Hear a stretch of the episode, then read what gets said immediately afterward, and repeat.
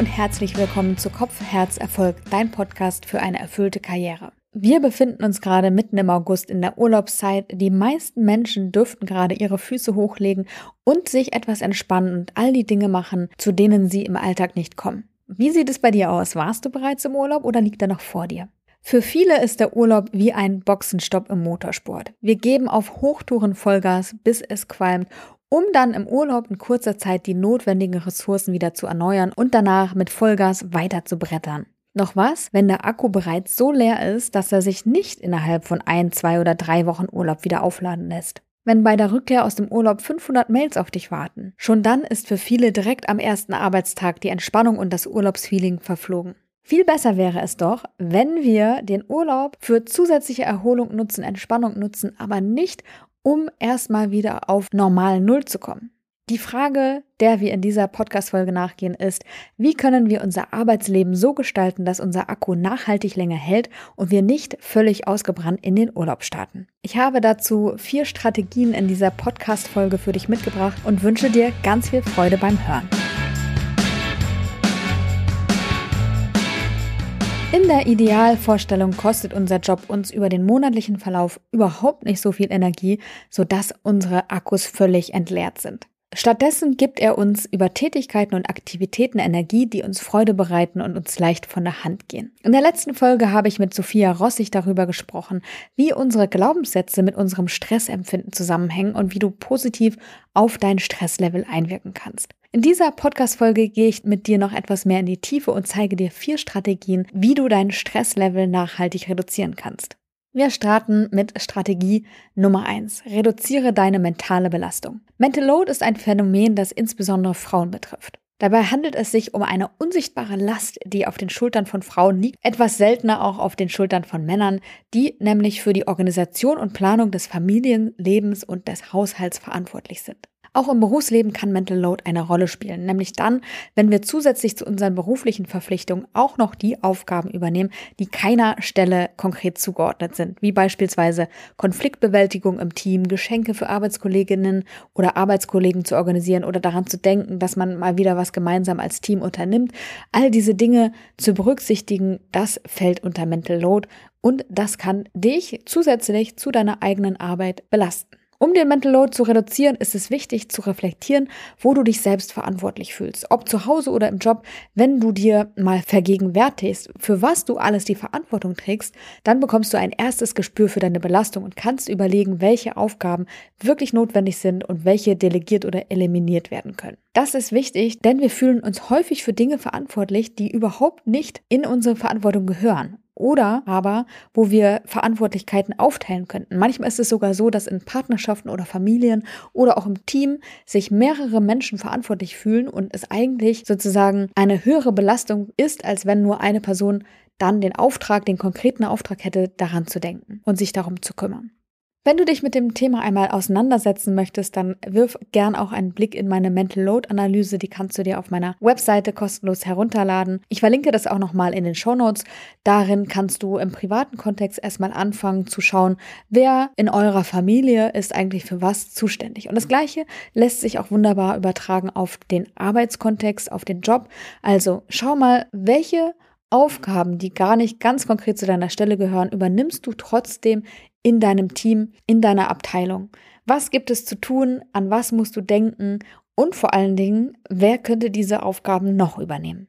Strategie Nummer zwei, übe Tätigkeiten aus, die dir Freude und Energie geben.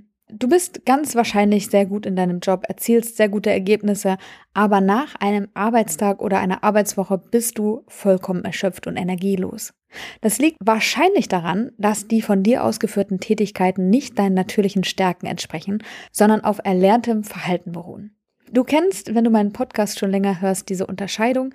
Bei erlerntem Verhalten greifst du auf eine Fähigkeit zurück, die du im Laufe deines Lebens erworben hast, die dir aber keine Energie stiftet, für die du kein natürliches Talent hast. Und das kostet uns typischerweise sehr viel Energie. Und es ist klüger, wirklich seine natürlichen Stärken einzusetzen, statt im erlernten Verhalten unterwegs zu sein, weil dein Energiekonto einfach darunter leiden wird, wenn du erlerntes Verhalten anwendest, weil es dich viel, viel mehr Kraft kostet, da gute Ergebnisse zu erzielen. Also du wirst es wahrscheinlich tun, aber wenn du eben am Ende des Arbeitstages, am Ende einer Arbeitswoche total erschöpft bist, ist es einen Blick wert, mal zu prüfen, woran könnte das liegen, welche Tätigkeiten fordern am meisten Kraft von dir und wie könnte das zukünftig anders aussehen. Um das herauszufinden, kannst du beispielsweise ein Flow-Tagebuch führen, um einfach mal zu gucken, was machst du eigentlich den ganzen Tag und wie viel Energie verlierst oder bekommst du aus dieser Tätigkeit. Du notierst dir dazu einmal alle Tätigkeiten, die du so den ganzen Tag lang machst und schreibst auf, wie du dich dabei gefühlt hast. Bereitet dir die Tätigkeit Freude oder nicht? Bist du hinterher erschöpft? Oder bist du hinterher vielleicht sogar besonders energetisiert? Du kannst beispielsweise Smileys dazu nutzen, um einzuschätzen, wie du dich fühlst und auf einen Blick auch zu sehen, welche Tätigkeiten wiederholt vielleicht Kraft von dir fordern oder dir wiederholt Freude bereiten und Energie geben. Das hilft dir, da einen schnellen Überblick zu bekommen. Und wenn du dieses Tagebuch eine Weile lang geführt hast, dann kannst du sehr gut ablesen, was dir eigentlich gut tut, wo du in deinem Element bist und was du lieber jemand anderen machen lassen solltest. Wenn du das ermittelt hast, dann lohnen sich Gespräche mit deinem Vorgesetzten, deiner Vorgesetzten, deinen KollegInnen und überlegt gern auch einmal gemeinsam, wie du mehr von den Tätigkeiten machen kannst, übernehmen kannst, die dir Freude bereiten, die dir Energie geben, statt den Dingen, die dich einfach nur Kraft und Energie kosten. Das ist auch ein großer Aspekt innerhalb der positiven Führung, nämlich dass alle Teammitglieder nach ihren Stärken eingesetzt werden und sich das Team so sinnvoll ergänzen kann. In den Shownotes verlinke ich dir auch nochmal zwei weiterführende Podcast-Folgen zu dem Thema, nämlich einmal das Interview mit Christian Thiele zur positiven, stärkenorientierten Führung und meine Solo-Folge Natürliche Stärken, warum gute Leistung allein nichts über deine Stärken aussagen. Das Flow-Tagebuch ist auch sinnvoll im privaten Kontext, denn auch wenn es um das Thema Mental Load geht, also Verantwortlichkeiten innerhalb der Familie, innerhalb der Partnerschaft, kann es sinnvoll sein, wirklich das so zu verteilen, wie es den verschiedenen Parteien innerhalb der Familie liegt. Also wir haben uns beispielsweise so aufgeteilt, dass jeder das macht, was ihm wichtig ist und auch Freude bereitet. Das ist vielleicht nicht für alle Tätigkeiten so möglich, aber grundsätzlich kann man auch hier die Dinge so aufteilen, dass sie der Familie und den einzelnen Familienmitgliedern gut liegen. Kommen wir zu Strategie Nummer drei: Suche dir Sinnquellen außerhalb des Jobs. Ein weiterer Punkt, warum deine Akkus vollkommen entladen sein könnten, kann der Fokus sein, den du auf deine Arbeit legst. Vor allem Personen, denen die Arbeit super wichtig ist und die einzige Sinnquelle im Leben darstellt, die neigen eher dazu auszubrennen als andere. Denn wenn nochmal die ein oder andere Überstunde gefordert wird oder ein Zusatzprojekt ansteht und wirklich das die treibende Sinnquelle im Leben ist oder vielleicht sogar auch die einzige, dann fällt es uns schwerer, uns abzugrenzen und auch einen Ausgleich zu finden außerhalb der Arbeit. Über einen bestimmten Zeitraum war Arbeit tatsächlich bei mir eine sehr, sehr große Sinnquelle und mittlerweile habe ich mehrere Sinnquellen hinzugewonnen, nämlich meine Familie beispielsweise, mein Zuhause und das Thema persönliche Weiterentwicklung und Wachstum. Das sind Dinge, die mich wirklich auch erfüllen und wo es mir auch wirklich leicht fällt, meine Arbeit einmal liegen zu lassen. Auch wenn sie mir natürlich super wichtig ist. Was könnte für dich noch sinnstiftend sein?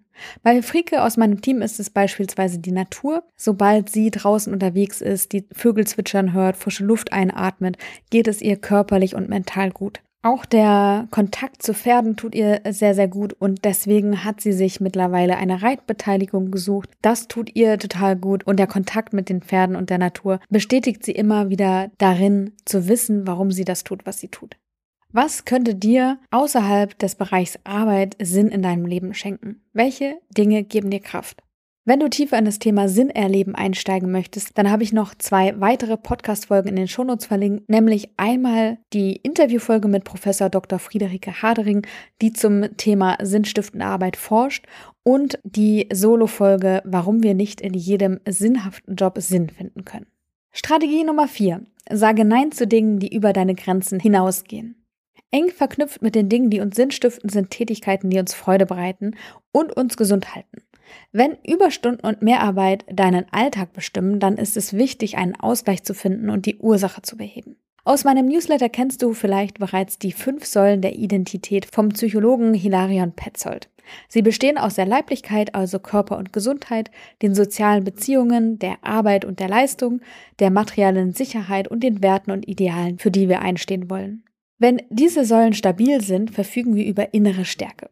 Doch geraten eine oder vielleicht auch mehrere dieser Säulen ins Wanken, ist unser inneres Gleichgewicht bedroht. Nicht selten bedingen sich diese Säulen auch untereinander. Wenn beispielsweise dein Job sehr gut bezahlt ist und du dich verpflichtet fühlst, auch vor Überstunden und fehlenden Pausen keinen Halt zu machen, dann fühlt sich vielleicht deine Säule der materiellen Sicherheit aufgrund deines sicheren und hohen Einkommens sehr stabil an, aber deine Säule der Arbeit und Leistungsfähigkeit und auch der Leiblichkeit könnte ins Wanken geraten. Vielleicht erhältst du Anerkennung für deine Arbeit, aber auf Dauer wirst du die hohe Arbeitsauslastung oder gar Überlastung wahrscheinlich nicht durchhalten können. Dein Körper macht sich bemerkbar. Rückenschmerzen, Zähneknirschen, Bauchschmerzen, Ohrensausen. Ich habe es leider bei zu vielen Menschen miterleben müssen. Wenn hier nicht darauf geachtet wird, wirklich auf die eigenen Grenzen zu achten, dann kann der Körper irgendwann sehr, sehr klare Signale senden, um hier einen Stopppunkt zu setzen. Vielleicht leidet aber auch die Säule der sozialen Beziehung, da du nicht mehr so viel Zeit für Freunde oder Familie oder deine Freizeitgestaltung hast. Also achte auch hier darauf, dass die Stabilität der verschiedenen Säulen ausgeglichen ist und nicht mehrere Säulen ins Wanken geraten. Dazu ist es hilfreich, deine Grenzen klar zu kommunizieren. Überstunden können immer mal wieder notwendig sein, aber sie sollten eine Ausnahme sein und nicht zur Regel werden. Deine Gesundheit darf unter deiner Arbeit einfach nicht leiden. Wie du Grenzen setzt und kommunizierst, erfährst du in der Folge Grenzen setzen, ohne andere vor den Kopf zu stoßen, die ich dir ebenfalls in den Shownotes verlinke. Wie du konkret Grenzen setzen kannst und kommunizieren kannst, das erfährst du in der Folge Grenzen setzen, ohne andere vor den Kopf zu stoßen, die ich dir ebenfalls in den Shownotes verlinke. Wenn du auf diese vier Punkte achtest und mehr Tätigkeiten in deinem Alltag integrierst, die dir Energie schenken, wenn du Dinge identifizierst, die dir Sinn stiften und du auf deine Gesundheit und auch auf deine sozialen Beziehungen achtest, dann wirst du nicht mehr mit leeren Akkus in den Urlaub starten und auch die Rückkehr aus dem Urlaub in den Arbeitsalltag wird deutlich entspannter verlaufen. Ich freue mich, dass du bis hierhin dran geblieben bist und freue mich, dich an dieser Stelle in der nächsten Woche wieder begrüßen zu dürfen. Deine Janike.